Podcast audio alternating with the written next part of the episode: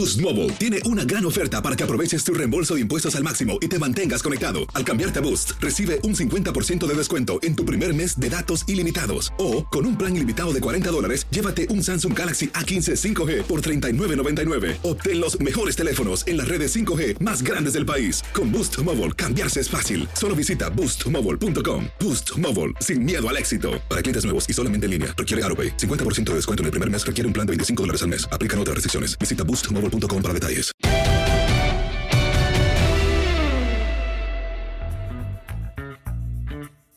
Bienvenidos, este es el podcast Amigos, un nuevo capítulo con Enrico José Bicentenario y su servidor en esta, en esta semana que caramba, pues es una semana eh, especial, obviamente es Semana Santa, así que es eh, muy importante para, para muchísima gente, pero para los beisboleros, pues también es una semana especial. Henry, te saludo con gusto porque arranca la temporada de las grandes ligas este jueves. ¿Cómo estás, Enrique? Muy bien, Toño, Pepe, los saludo con muchísimo gusto, efectivamente muy contentos, además de que vamos a tener un calendario de 162 partidos, el anterior fue un calendario reducido de 60 juegos y luego llegó un momento en el que la pandemia no era el problema, sino el acuerdo entre los peloteros y los dueños y bueno, tuvimos béisbol y ahora vamos a tener a partir de este jueves. Y muchas cosas también a platicar de la NFL con eh, esta zarandeada que se le dio al orden del draft con las negociaciones entre Miami, San Francisco y también el equipo de Filadelfia. ¿Cómo están las cosas? Y también la campaña de 17 partidos que al eh, grabar este podcast todavía no es oficial, pero que finalmente se va a dar a conocer en el transcurso de esta semana. Exactamente. Es eh, eh, pues ya un hecho, ¿no? Que vamos a tener un partido más de campaña regular. ¿Cómo estás, Pepillo? ¿A quién tienes allá atrás, Pepillo? Al mismísimo general Emiliano Zapata que me está acompañando. Ah, muy bien. ¿Cómo andas, Pepillo? Muy bien, mi querido Toño, Enricón y a todos los amigos que nos acompañan en el podcast. Un abrazo para todos y pues sí, son temas muy interesantes los que tenemos y además el arranque de la Fórmula 1, del vértigo de la velocidad y el carrerón de Checo Pérez. Sonaste como que el carburador Pepillo está, está un poco mal. Ah, ah como que andaba yo cascabeleando. Exactamente. Venga otra vez. Un cambio de platinos condensador similares y conexos. Cambio de aceite. El vértigo de la velocidad. Anda.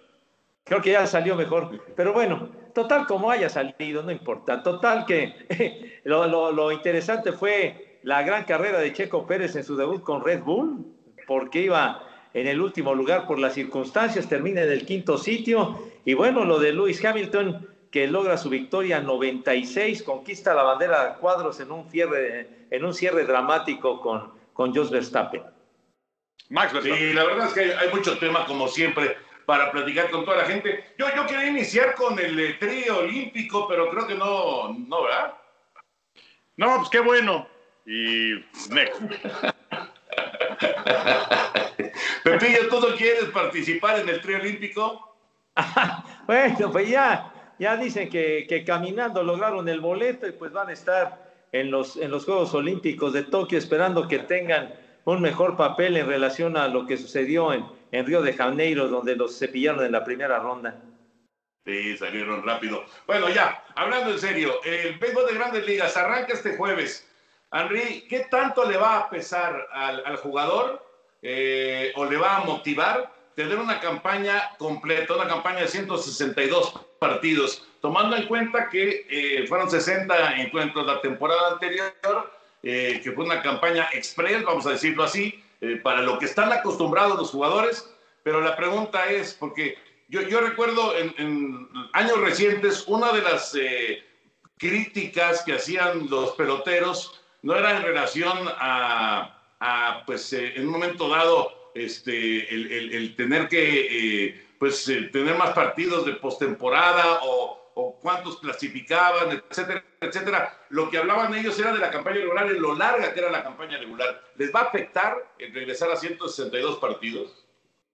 Yo creo que sobre todo puede ser la cuestión de los pitchers, eh, el acondicionamiento que es eh, fundamental. Después de todo, desde hace cuántos años son 162 juegos en la temporada, ¿no? Es algo a lo que todos los que están ahora, a no ser que eres novato, están acostumbrados.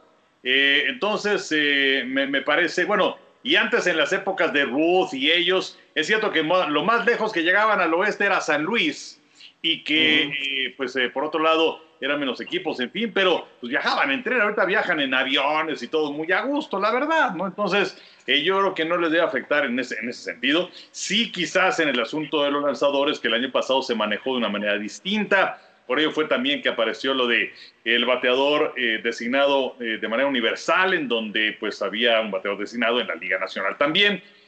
pero este año yo creo que si se maneja todo pues eh, siguiendo programas de acondicionamiento eh, y además estaban preparados para ello, yo creo que no debería afectar. Fuera de los pitchers, no creo que a los jugadores de posición les afecte.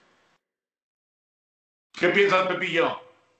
No, definitivamente estoy de acuerdo con Enrique porque pues están acostumbrados a ese trajín de los 162 juegos, ¿no? Las circunstancias fueron muy diferentes el año pasado y fuimos muy afortunados de que por lo menos tuvimos temporada porque nos pasamos cuatro meses a sueto, ¿no? De, de, una sequía, de que la incertidumbre era la que reinaba, de que si va a haber, de que si no va a haber, y finalmente tuvimos esa campaña de 60 juegos con Serie Mundial y toda la cosa, pero yo creo que ya de alguna manera, regresando a lo acostumbrado, los 162 juegos, aunque por un momento llegaron llegaron a pensar, y por lo menos también a, a proponer que fueran 154. Sin embargo, el sindicato de peloteros dijo, Nánchez de la Loma, queremos la temporada completa y no nos recorten el dinero. Y entonces los 162 juegos creo que se van a adaptar como siempre, aunque pues digamos van a ser circunstancias especiales en otros aspectos, pero creo que no van a tener ningún problema.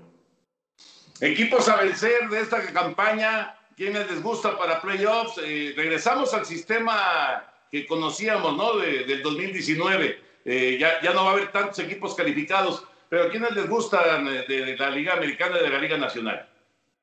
Pues haciendo un repaso así rápido, en el este de la Nacional creo que debe ser Atlanta. En la central me gustan los Cardenales, aunque bueno, siempre hay una buena batalla ahí con Milwaukee, con Cachorros, pero creo que va a ser San Luis. Y en el oeste debe estar buena la pelea esos 19 partidos entre Dodgers y San Diego deben estar muy buenos.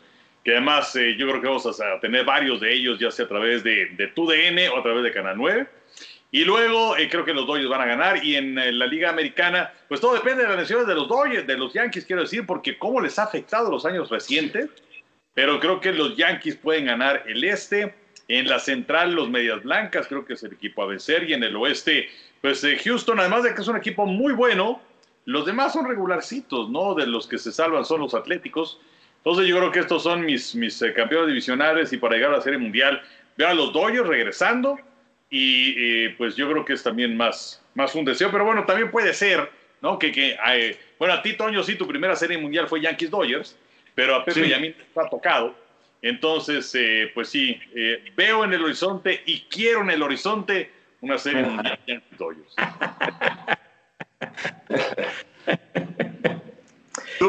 pues eso estaría muy bien, una serie ah, Yankees contra Dodgers, un clásico de otoño como el de 1981 estaría fantástico, ¿no? Serían después de 40 años que tuviéramos esa, esa serie mundial de tanta tradición, pero pues vamos a esperar las circunstancias, cómo se van dando. Ah, por lo que a mí respecta, pues es que estos que menciona Enrique están pintaditos, ¿no? Los Bravos han dominado en el este de la Nacional en los años más recientes y en la campaña anterior estuvieron a punto de llegar a la Serie Mundial y, y perdieron de manera dramática la serie de campeonato frente a los Dodgers, o sea que ahí están, ahí están con, con el Freddy Freeman y Marcelo Zuna que estuvo tremendo la campaña anterior, aunque recortada, y lo volvieron a firmar para que le dé todavía esa solidez que, requiere Atlanta.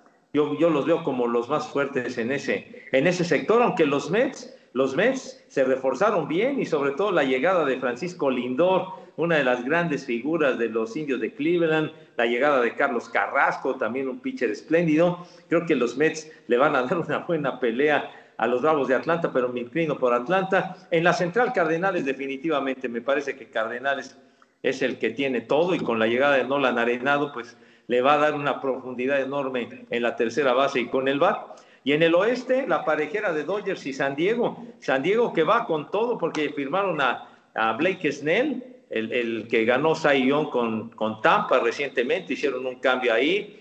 Vienen, vienen reforzados los padres de San Diego, pero creo que los Dodgers tienen lo suficiente. La llegada de Trevor Bauer para darle mayor profundidad al elenco de abridores. Creo que, creo que los Dodgers deben de prevalecer, pero San Diego les va a dar lata. Y del otro lado, los Yankees en el este, Toronto les va a pelear porque sus jovenazos, Bichette y, y y el Black Jr., llega George Springer de Houston, creo que le van a pelear recio. En la central, obviamente los Medias Blancas de Chicago con Abreu, que fue el más valioso de la campaña anterior. Y en el oeste, pues yo, yo inclusive iría con los Atléticos de Oakland, que siempre se las arreglan para darle pelea a los Astros de Houston. Fíjate que, eh, bueno, estamos eh, más o menos en, en, la misma, ¿no? Yo, yo cambiaría nada más. Yo sí me quedo con Houston como Enrique en el oeste de la Americana y con Medias Blancas y con Yankees. Y en la Liga Nacional me quedo con Atlanta, sin duda. Me quedo con los Dodgers, aunque Padres va a estar ahí peleando y seguro va a estar en el playoff, aunque sea de comodín. Y en donde yo sí difiero es eh, en la división central, en donde ustedes ven a los Cardenales yo creo que Milwaukee tiene mejor picheo que Cardenales y eso eh, pues es fundamental en el béisbol, ¿no? Y creo que los cerveceros le pueden dar un susto a los Cardenales y quedarse con el primer lugar de esa división que me parece la más, la más abierta de todo, de todo el béisbol. Eh, pero sí es un hecho que eh, vamos a, tener una, una, temporada en la que evidentemente pues los, tanto los managers como los mismos peloteros pues tendrán que eh, recuperar la memoria rápido y tampoco les va a costar mucho trabajo de, jugar 162 partidos en lugar de 60, porque lo, lo que platicábamos, Henry, en, en algún momento, en, en, alguno de los podcasts anteriores, eh, era, era eh, perder 5 al hilo, era meterse en una bronca terrible el año pasado. Ahora una racha de 5 perdidos al pues no te complica tanto las cosas, ¿no? Entonces, sí, es una manera distinta de, manejar todo el trayecto de 162 partidos. Esa es una realidad. Y, de hecho, eh, eh, y retomando un poquito el tema anterior, no es que le afecte o no a los peloteros esto de que sean 162 partidos, pero yo sí creo que deberían regresar a lo de 154. Eh, y el motivo es que, eh, pues, hacer los partidos que sean un poquito más trascendentes, ¿no? Porque eh, es también parte del encanto que tiene la NFL, que son 16 partidos y todo a suponer ahora 17 en el 2021, porque ganas o pierdes, tiene una repercusión importante. Pero aquí, pues pierdas o ganas, pues la verdad es que no importa, ¿no? A lo mejor sí, se acaba la temporada y, quedas fuera por un juego, ¿no? Entonces sí te acuerdas, pero pues a lo mejor te acuerdas de, de, de 50 partidos que perdiste.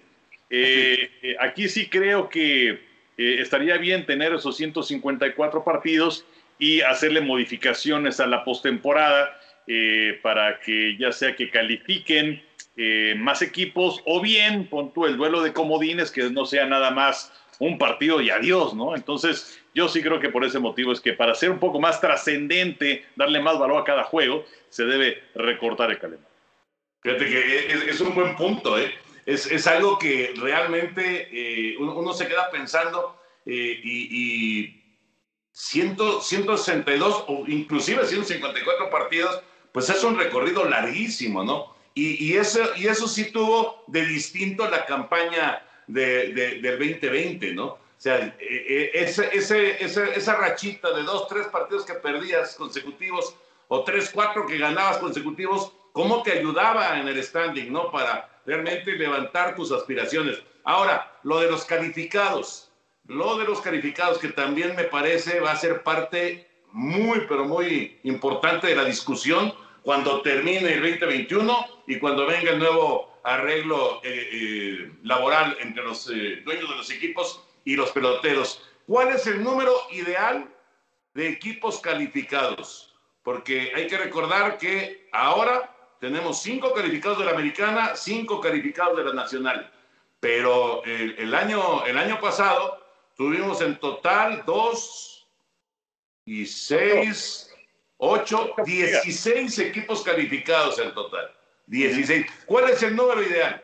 Pues mira, a mí en lo particular me gustaba y de hecho me gusta el, plan o el, el sistema que, que, prevalece, ¿no? De los campeones divisionales y los dos, y los dos comodines. Creo que, creo que así, es, así me parece que está bien, porque luego como que ya entrando muchos equipos, como que se abarata un poquito la situación de, de clasificados. Entonces, como darle mayor realce a los equipos que más, que más lo merezcan. Creo que con los dos comodines, antes teníamos uno, de hecho, e inclusive me acuerdo que que, en lo particular llegamos o llegué a criticar de que se pusiera un segundo comodín, pero realmente funcionó ese segundo comodín y le dio todavía una mayor emotividad al asunto de la postemporada. Pero para mí sería, sería lo ideal que siguieran así como están, los tres de campeones divisionales y los dos comodines. No, pues es que hablaba Pepe de, abaratar y todo esto. Eh, no estabas hablando de la liga muy X, ¿verdad? Que califica el 75. no, pues ahí, ahí, califican hasta los equipos de reservas, man. A mí, a mí quizás me gustaría que calificara un equipo más, pero la razón es de darle eh, la posibilidad de que eh, el equipo que quede como número uno en la siembra logre su calificación para eh, la siguiente ronda. Eh, yo creo que se podría dar ese privilegio al mejor equipo de la campaña, porque también era un poco, eh, era injusto, ¿no? Que en estas series que se dieron, en donde iba el 8 contra el 1, pues a lo mejor el 1 se iba, pero a las primeras de cambio. Entonces, yo calificando uno más y privilegiando por lo pronto ese bye para el equipo que sea el número uno de cada una de las ligas para la siguiente ronda. Fíjate, podría ser, ¿eh? Podría ser es una, una, buena, una buena opción, la verdad, para darle el, privilegio ¿no? al equipo que domine en la, en la campaña regular. Hablando acerca de peloteros, ¿quién, Henry? ¿Quién te gusta para ser el más destacado en la americana? ¿Quién te gusta para ser el más destacado en la nacional? Pues es que eh, aquí es donde, donde hay gente que no tiene su criterio eh, formado, porque para muchos el mejor pelotero que existe en el béisbol de grandes ligas es Mike Trout. El problema es que hay mucha gente que no conoce a Mike Trout. Eh, y la razón es que está en un equipo que hace mil años que no hace nada y además es un equipo que está en la costa oeste, hablando acerca de, de la gente que la pueda conocer más en la Unión Americana. Además es un pelotero que eh, se ha dado críticas, ¿no? De ser muy bueno, pero ser un poco pecho frío, de perfil bajo, eh, no precisamente algo que, que, que se busca para que sea el estandarte de tu liga pero eh, yo creo que tiene la posibilidad, pues el mismo Trout, de, hacer algo importante. Eh, eh, me gustaría Cole para que fuera el hombre que cargara con el equipo de los Yankees de Nueva York, pensando en el pronóstico que decía de que los llevara hasta la Serie Mundial, el que tuviera una, una campaña como aquella que fue fantástica con los Astros de Houston. Y en la Liga Nacional, em, yo creo que podría ser Nolan Arenado ahora que ha dejado el equipo de los Rockies de Colorado y que llegó a los Cardenales de San Luis y que, bueno, sabemos que es una batalla interesante la que tienen en ese sector, eh, quitando a Cincinnati, quitando a los Piratas, pero bueno, pues ahí está Cachorros, está Milwaukee, están los Cardenales. Creo que él pudiera ser el pelotero que marcara diferencia, así como lo hiciera Mookie Betts con los Dodgers el año anterior.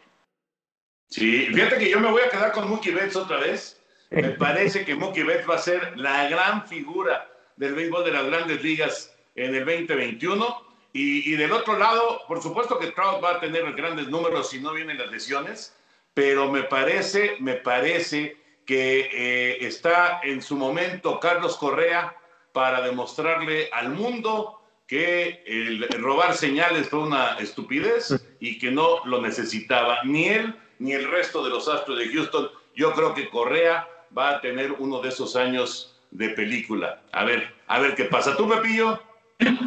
Oye, y a propósito que dices de Correa, que está renuente a firmar una extensión de contrato, o sea que está de alguna manera amenazando a los Astros en irse después de la temporada que viene del 2021. Pero, eh, por ejemplo, en la, en la Liga Americana me gusta mucho para poder ser el más valioso de J. LeMahieu. La verdad que es un pelotero extraordinario ese LeMahieu, la verdad fildea, batea, hace de todo y creo que el hecho de que lo volviera a firmar Yankees es una pieza fundamental en sus aspiraciones para llegar lejos, para llegar a una serie mundial. Me gusta LeMahieu para que pueda ser el más valioso. Y del otro lado, pues ahora sí que te me adelantaste, mi Toyo, porque creo que Mookie Betts debe de ser el jugador más valioso definitivamente. Lo que hizo con los Dodgers aunque fue campaña recortada, fue, fue fantástico la, la, temporada anterior. Sin embargo, pues vamos a ver qué, qué, sucede en este año. Pero me gusta mucho él y también me gusta mucho eh, que, pueda, que pueda tener nombramiento Marcelo Zuna. Creo que Marcelo Zuna puede ser un, un hombre muy importante para Atlanta y que finalmente puedan dar el paso y llegar, y llegar todavía más lejos.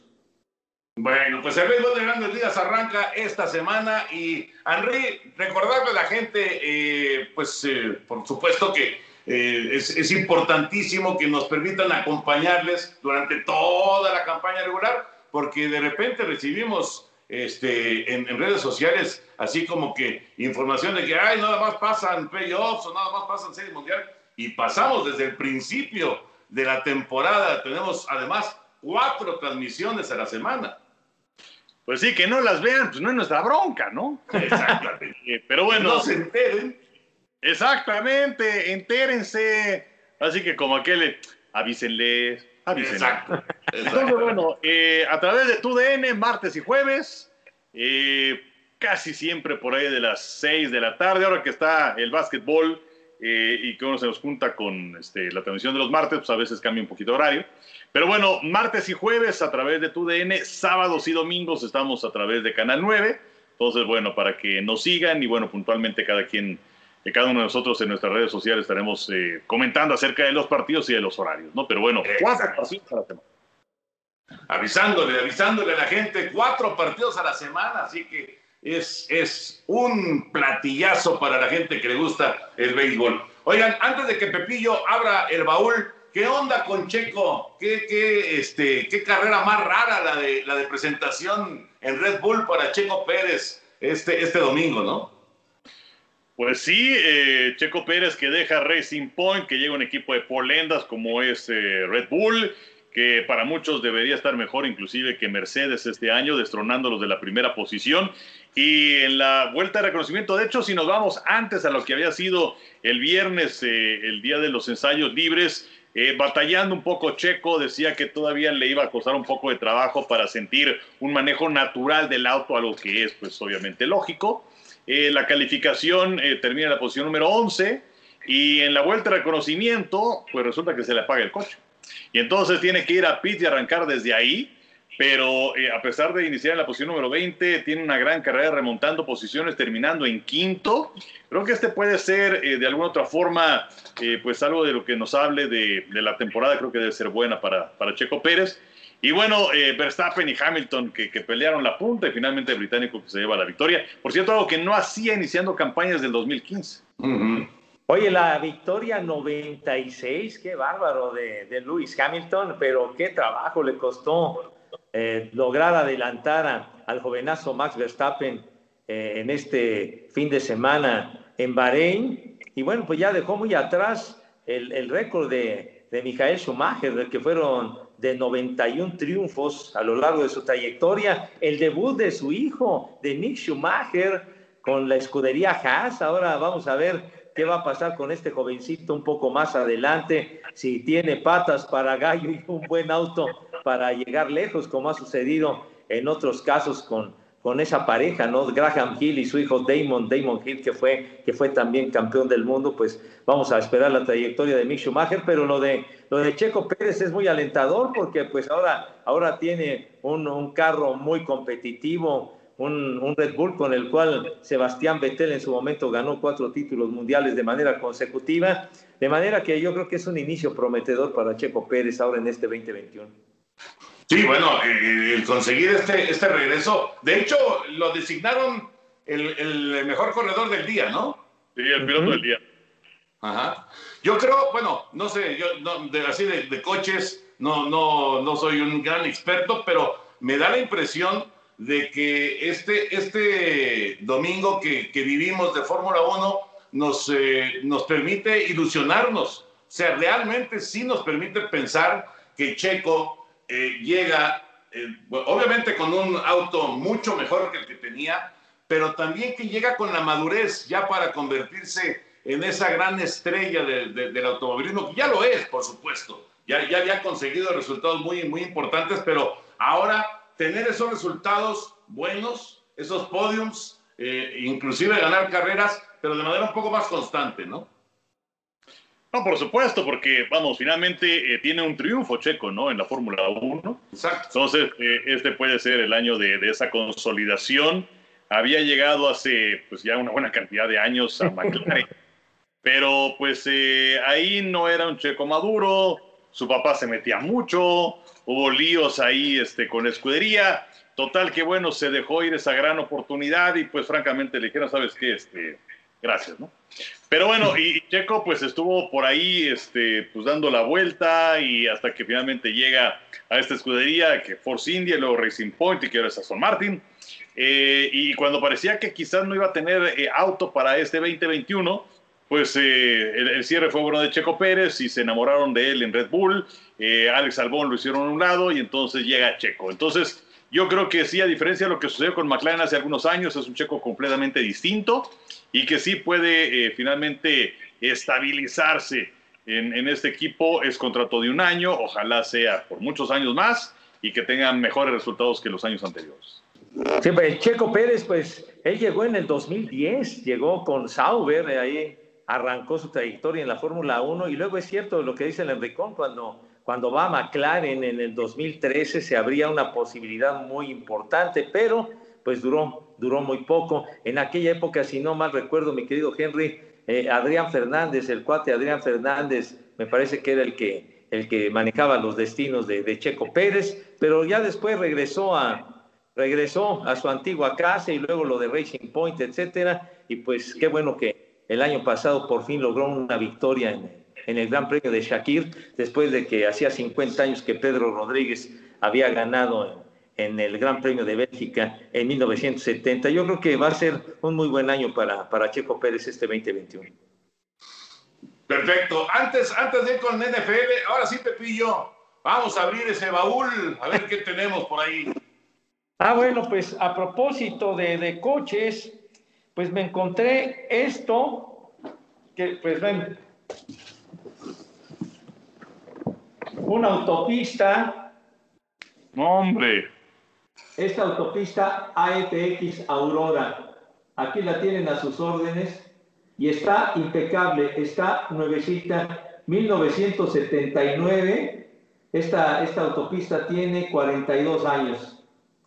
Y, y, y además viene con, con, los automóviles tipo de Emerson Fittipaldi, de los que usaba el, el, el John Player Special de aquella época. Ajá.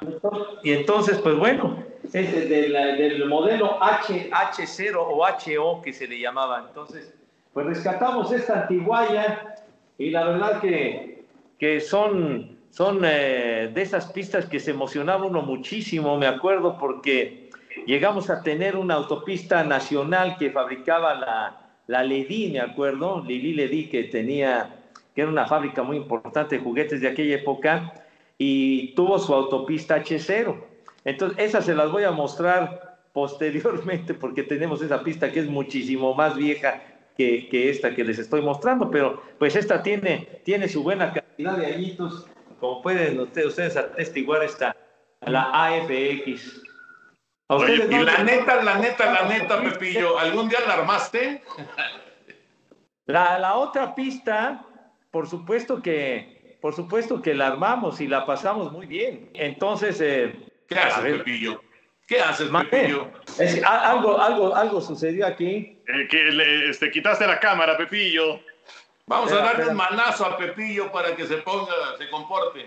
Que se ponga, como dicen en España cuando hablas por teléfono, pero o sea, la gente del podcast sí te escucha, pero la gente que ah. nos está viendo en YouTube, pues este, se está perdiendo de tu amable presencia. Ah, ay, perdón, es que, eh, perdón, es que, ¿quién sabe qué pasó con esto? Perdón, mil perdones, ahora sí. A ver, yo, yo, tenía, yo tenía una pista, la Scalestric. Exacto. Y que, que, era muy, muy parecida a esta, pero la duda que tengo, Pepe, o sea, esta pista, porque si es que la otra la abriste, pero ¿esta pista la llegaste a abrir? Esta pista, con, esta pista está nuevecita, está cerrada. O sea, wow. ¿para qué la compraste? Pues dice que para jugarla, pero nunca la jugué, chiquitín. No es cierto, Pepillo. ¿Está cerrada? Está cerrada, mire. Aquí están los, aquí están los flejes. Sí. Aquí están los flejes de que está la pista cerrada, la caja. Ajá. Aquí está. Para, vendérsela a algún coleccionista que le gusta este, este tipo de cosas que están cerradas. Está cerradita, nuevecita, y sí, es de, es de 1979. Esta, esta... Eso ya lo dijiste 20 veces. Lo que no puedo entender es que no la hayas abierto nunca. Pues, bueno, lo que pasa, lo que pasa, mi querido Henry, fue de que, pues ya, ya 1979, pues ya había pasado, pues la época de que es uno chamaquito, de que uno es niño y todo este asunto. Pero en su momento, cuando yo la llegué a ver, pues me, me gustó mucho el diseño y, y los, y lo, los, los carros, ¿no? De, el, cómo era el John Player Special de aquella época, que le tocó a Fittipaldi, que le, que le tocó también a Mario Andretti, a los pilotos de aquella época de, que tenían a Ronnie Peterson, que también fue un gran piloto, el sueco aquel de la, de la escudería Lotus.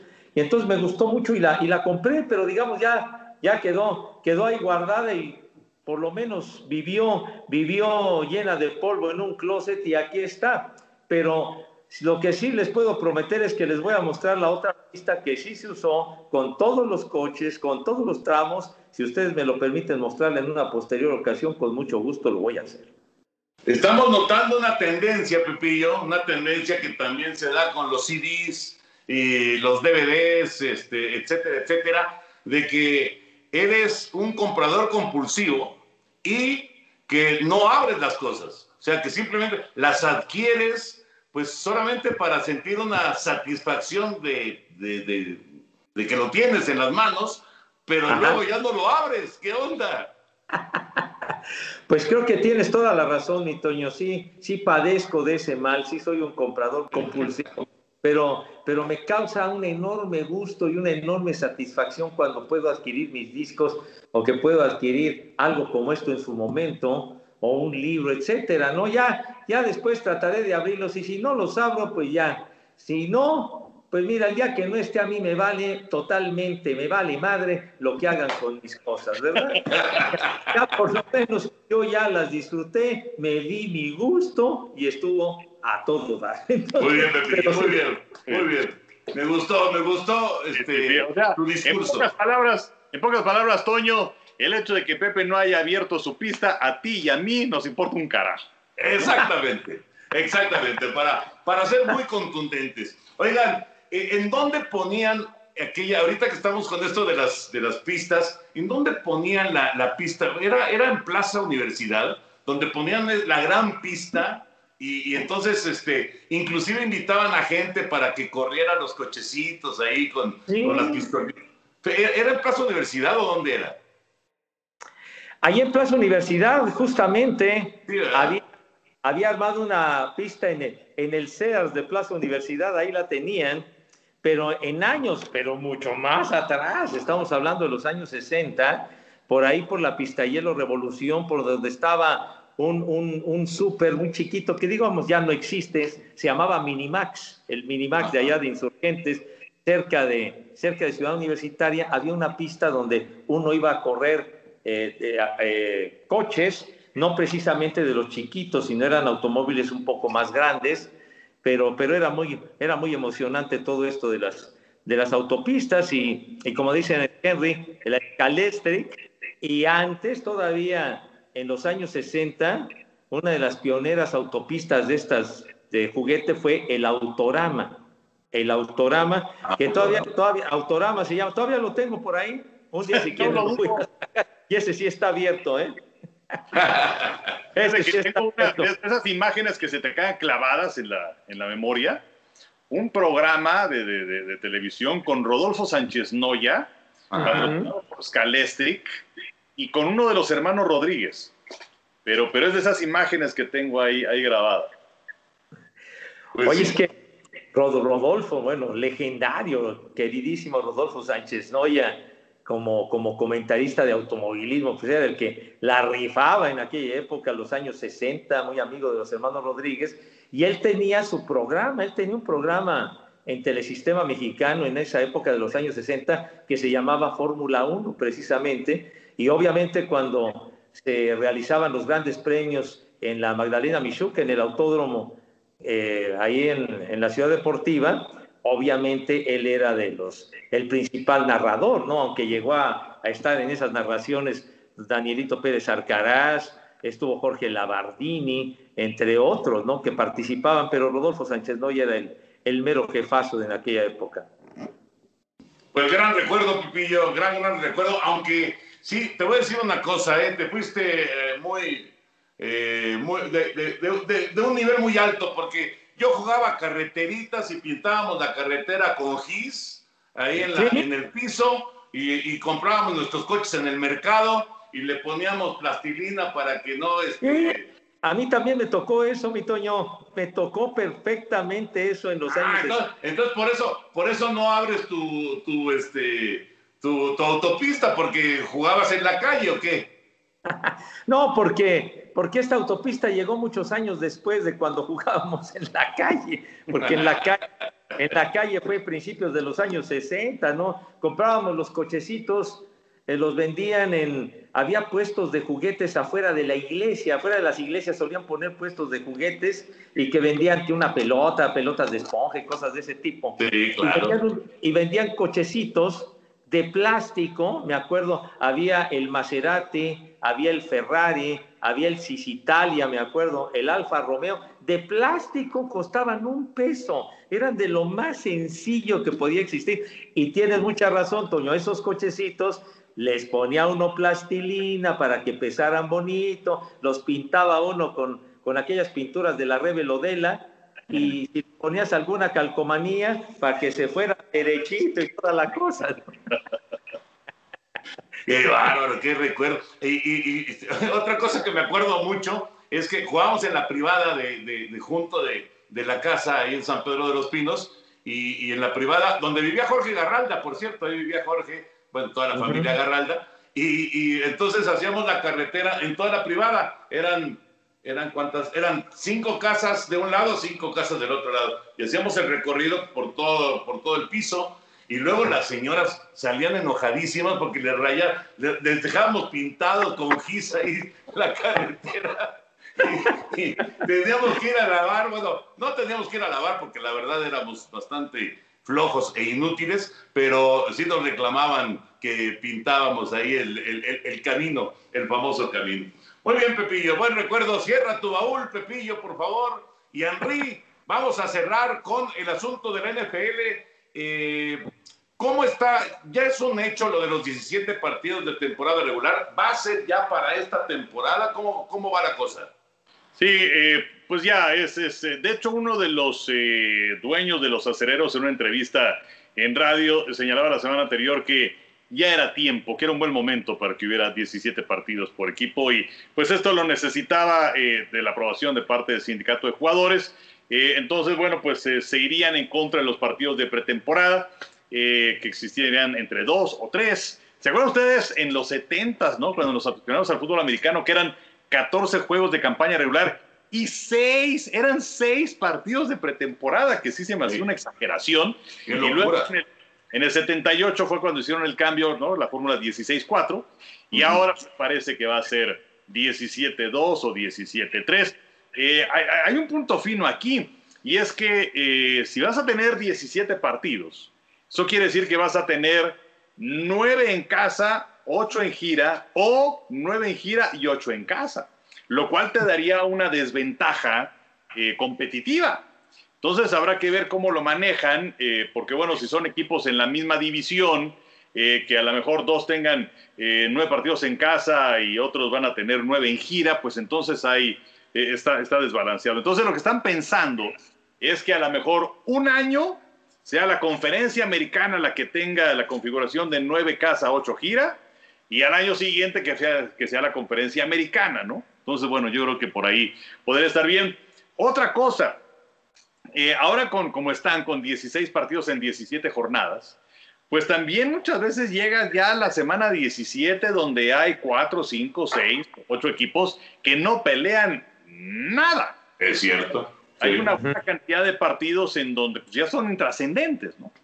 Entonces ahora, al añadir un partido más, pues entonces creo que esa cuestión se incrementa. A lo mejor vas a llegar a, la, última jornada, que por cierto se va a mantener solamente una semana de descanso, y en donde a lo mejor pues ya van a ser malos equipos que no van a tener nada que hacer. Pero bueno, pues es el riesgo que está corriendo la NFL. Pero yo creo que es un riesgo calculado, Henry. A mí me parece que eh, tiene, tiene mucha lógica el que, el que busquen una, semana más. La lana. Exactamente, exacto, exacto. Y, y, después, de, y después del, del dineral que van a recibir con, con, las televisoras, obviamente este, este plan que estás explicando, pues fue el que le presentaron a, a, las diferentes cadenas de televisión para que soltaran eh, de esta manera eh, los miles de millones de dólares que, que van a recibir en el, en el nuevo contrato, ¿no? Que efectivamente todavía no va a estar en, en efecto en, en, el 2021, pero yo creo que es, es eh, parte de, del convencimiento, ¿no? De convencer a las, de las televisoras. A mí, a mí me parece que es una, una buena idea, aunque entiendo, entiendo que a muchos jugadores no les terminaba de convencer tener un partido más de, de, campaña regular. Pero pues ahí lo que la rifa es el billetín de plano. O sea, sí, claro, claro, claro. Lo que significa monetariamente hablando es muy, muy importante y, y, pues bueno, quitar, quitar un juego de pretemporada, pues también eso, eso beneficia de alguna manera para tener un juego extra de, de campaña regular. Yo creo que, yo creo que sí va a fructificar ese, e-, esa, esa moción para que ya lo puedan hacer realidad, pero yo, yo siento que sobre todo el motivo es económico definitivamente para hacer este, este cambio. Pues ya veremos. ¿Y algo más del NFL así de, de, novedades, Henry? Pues sí, por supuesto, en lo que se presentó con Miami, San Francisco y con Filadelfia, en donde Miami tenía la tercera selección, que por cierto la había heredado del equipo de los Tejanos de Houston, donde Jacksonville era primero, el segundo lugar los Jets y luego en el tercero los eh, Delfines de Miami. Y ahora, pues ha cambiado todo esto, el orden para el draft ha, cambiado y entonces ahora vamos a tener a Jacksonville primero, los Jets segundo, San Francisco tercero, luego Atlanta, luego quinto el equipo de los Bengalíes. Los Delfines de Miami se quedaron con la sexta que tenía el equipo de las Águilas de Filadelfia y luego viene Detroit, las Panteras de Carolina, los Broncos, los Vaqueros, las, eh, los Gigantes y las Águilas de Filadelfia, pero pues es que fueron infinidad de selecciones las que estuvieron involucradas. Vamos, Miami cambia la número 3 a San Francisco por la número 12 en este 21-21, la primera y la tercera del 22 y la primera del 23. Y esa número 12 que tenía el equipo de Miami la cambia a Filadelfia además de la número 123 de este draft y la primera ronda del 22, por la sexta y la número 156 de este año. O sea, son, son cifras que luego así como que, ¿cómo quedó la, bolita? Sí, exacto. Eh, eh, por un lado, lo que, lo que alcanzamos a detectar es que los Jets pues están muy tranquilitos, parece que se van a quedar con Sam Darnold, aunque ah. aparentemente San Francisco estaba eh, preguntando, ¿no? Por, por Darnold, pero parece que los Jets se lo van a quedar. Ya sabemos que Trevor Lawrence va a ser el número uno eh, del draft por el equipo de los Jaguares, el segundo van a ser los Jets, y luego San Francisco, pues el hecho de que haya subido en el draft, esto seguramente quiere decir que van a ir por un mariscal de campo y pues hay, hay mucho donde escoger. Puede ser Justin Fields del estatal de Ohio, puede ser Zach Wilson de Brigham Young, puede ser Trey Lance de la estatal de Dakota del Norte, puede ser Mike Jones de Alabama y también, eh, pues que el equipo de los Delfines de Miami, que tenía esa tercera selección, pues eh, yo creo que es un espaldarazo para Tuacton o Bailoa. Sí, claro. Tenga con ellos como mariscal de campo. Y hay otro dato que también es muy interesante acerca de la cantidad de selecciones colegiales que van a tener los equipos en el draft que viene entre el 29 de abril y el 1 de mayo, en donde el equipo que va a tener más selecciones es Filadelfia. Van a tener 11 11 selecciones. El equipo que va a tener menos es Seattle, tiene 3 en este momento, a no ser que vengan cambios. Eh, los que tienen más selecciones entre los primeros 100 jugadores, Jaguares, Miami y Jets, 5 cada una. Y los equipos que tienen más selecciones en la primera ronda, bueno, pues los Jaguares tienen 2, van en la posición 1 y 25, los Jets en la posición 2 y 23 y los Delfines en la 6 y 18. Y los equipos que no tienen ninguna selección de primera ronda, Houston, Seattle y los Cardinals. A ver, una, una, una rápida pregunta. Este, ya aquí la producción nos está viendo con ojos de ya se colgaron. Pero, pero una pregunta rapidísima. ¿Para qué? Sí, sí, ya vimos cuánto tiempo llevamos. ¿Para qué cambió San Francisco? ¿Qué está buscando San Francisco? ¿Quiere, quiere el reemplazo de Garápolo o va por otro lado los 49? Pepillo. Ah, bueno, lo, lo, que pasa, yo, yo siento que, que ya, ya, lo de Garápolo ya, ya, queda, ya queda a un lado y yo, yo siento que van a ir por un, por un mariscal de campo. Yo, yo siento que eso es lo que, lo que van a hacer los 49 de San Francisco, que por otro lado ya aseguraron a Leonard Williams para que la defensiva tenga un pilar muy importante, ya con un contrato multianual para Leonard Williams, pero yo creo que sí todo va encaminado para, para darle una nueva dimensión a la ofensiva y traer a alguien que tome el lugar de Jimmy Garapolo. Sí, yo, creo que están pensando en un plan parecido al que tuvo Kansas City, en donde tenían a Alex Smith y trajeron a Patrick Mahomes. Y Mahomes estuvo un año, digamos que cocinándose y luego le dio las gracias a Alex Smith. Y lo que pasa es que también hay que ver la cuestión del dinero que le deben a Jimmy Garapolo, porque aquel equipo que decida llevárselo, pues le va a tener que pagar una buena cantidad. En el 2021, 24.1 millones de salario, 600 mil dólares eh, por cuestión de pues, estar entrenando. 800 eh, mil dólares por estar en el roster de partido. Y en el 2022, 24.2 millones, 600 mil dólares igual por cuestión de entrenamientos, 800 mil dólares por bonos por estar en el roster para cada partido. Entonces, pues estás hablando de que pues son cerca de 50 millones de dólares, 51 millones de dólares por llevarte un mariscal de campo que yo la verdad en este momento no me llevaría Jimmy Garapolo. Qué, difícil, ¿no? porque efectivamente, por un lado, eh, pues evidentemente tú quieres mejorar y a lo mejor, a lo mejor, mejoras, que tampoco es un hecho, con, con un coreback de estos jóvenes que, que están ahí en, a disposición después de, de, Lawrence, que como dice se va a ir con, con Jacksonville. Pero qué complicado, ¿no? Es, es la bronca cuando das un megacontrato y, y luego el equipo pues no, no, se viene para abajo y, tu coreback no te responde como estabas esperando, ¿no? Qué, qué bronca ahí para San Francisco, ¿eh? No, ¿se acuerdan cuando hicieron el cambio con, con Nueva Inglaterra y llega, llega este muchacho a los 49 y total que, aunque tuvieron campaña perdedora, tuvieron, se acuerdan, para cerrar aquella racha como de cinco victorias de manera consecutiva y se deslumbraron y fue que le ofrecieron un contrato brutal a, a Jimmy Garapolo y resulta que la temporada siguiente se lesiona como en la tercera semana en un partido precisamente frente a los jefes de Kansas City, aunque más adelante llega al Super Bowl y demás, pero definitivamente lo que ha sucedido recientemente yo creo que ha motivado a la directiva de San Francisco de, de buscar nuevos horizontes con otro mariscal de campo. Pues ya veremos, ya veremos qué pasa. Señores, ya nos vamos a despedir muy rápido y ahora que estamos con lo del draft, Henry y Pepillo, lo primero que les venga a la mente, de, recuerdo. Un recuerdo de la primera selección colegial. La primera selección colegial de cualquier año. ¿Cuál es el primero que te acuerdas, Pepillo? Ay, la primera selección colegial. De cualquier año. De cualquier año. Primera selección, híjole. Uy. Hay una de una, de una selección de primera ronda. Ajá. número uno del draft. Número uno del draft. Que te acuerdes. pues, ¿quién sería? Pues yo creo que debía ser, eh, me acuerdo, John Elway, por ejemplo. Eh, Pepillo, te tardaste un siglo, pero pensaste el mismo que yo. fíjate, fíjate. ¿Y tú, Henry, pensaste en el mismo o no? Fíjate que no, eh, y es que estaba pensando en un petardazo en Ryan Leaf, que eh, pues fue también aquella eh, primera selección, pero junto con Jamarcus Russell, aquel coreback que tuvieron los Raiders, deben ser dos de los más grandes fracasos de mariscales de campo tomados en primera ronda.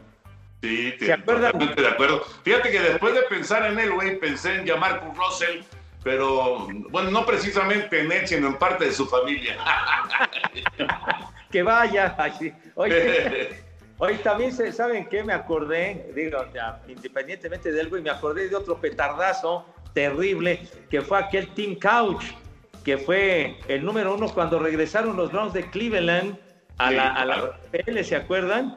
Que tuvieron la primera, la primera selección y fue este muchacho Tim Couch, un mariscal de campo que pues francamente pues no sé si ahora se dedica a lavar coches o alguna cosa de esas, pero en fin, fue un fracaso brutal ese jovenazo Tim Couch.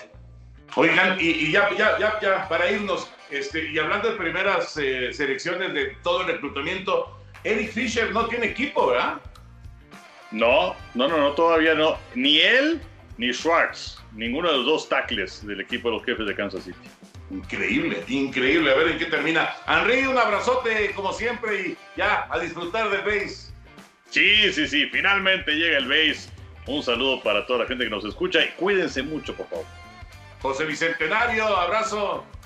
Un abrazo, mi Toño, Enricón, y de verdad sí, cuídense mucho, pásense la de maravilla y que nos sigan brindando su respaldo al podcast, amigos. Gracias, gracias por acompañarnos. Cerramos esta edición, este capítulo de Amigos y los esperamos la próxima semana.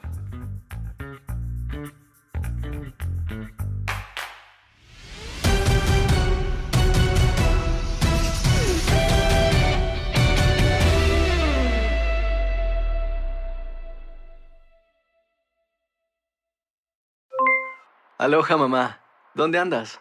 Seguro de compras. Tengo mucho que contarte. Hawái es increíble. He estado de un lado a otro con mi unidad. Todos son súper talentosos. Ya reparamos otro helicóptero Blackhawk y oficialmente formamos nuestro equipo de fútbol. Para la próxima te cuento cómo voy con el surf y me cuentas qué te pareció el podcast que te compartí, ¿ok? Te quiero mucho.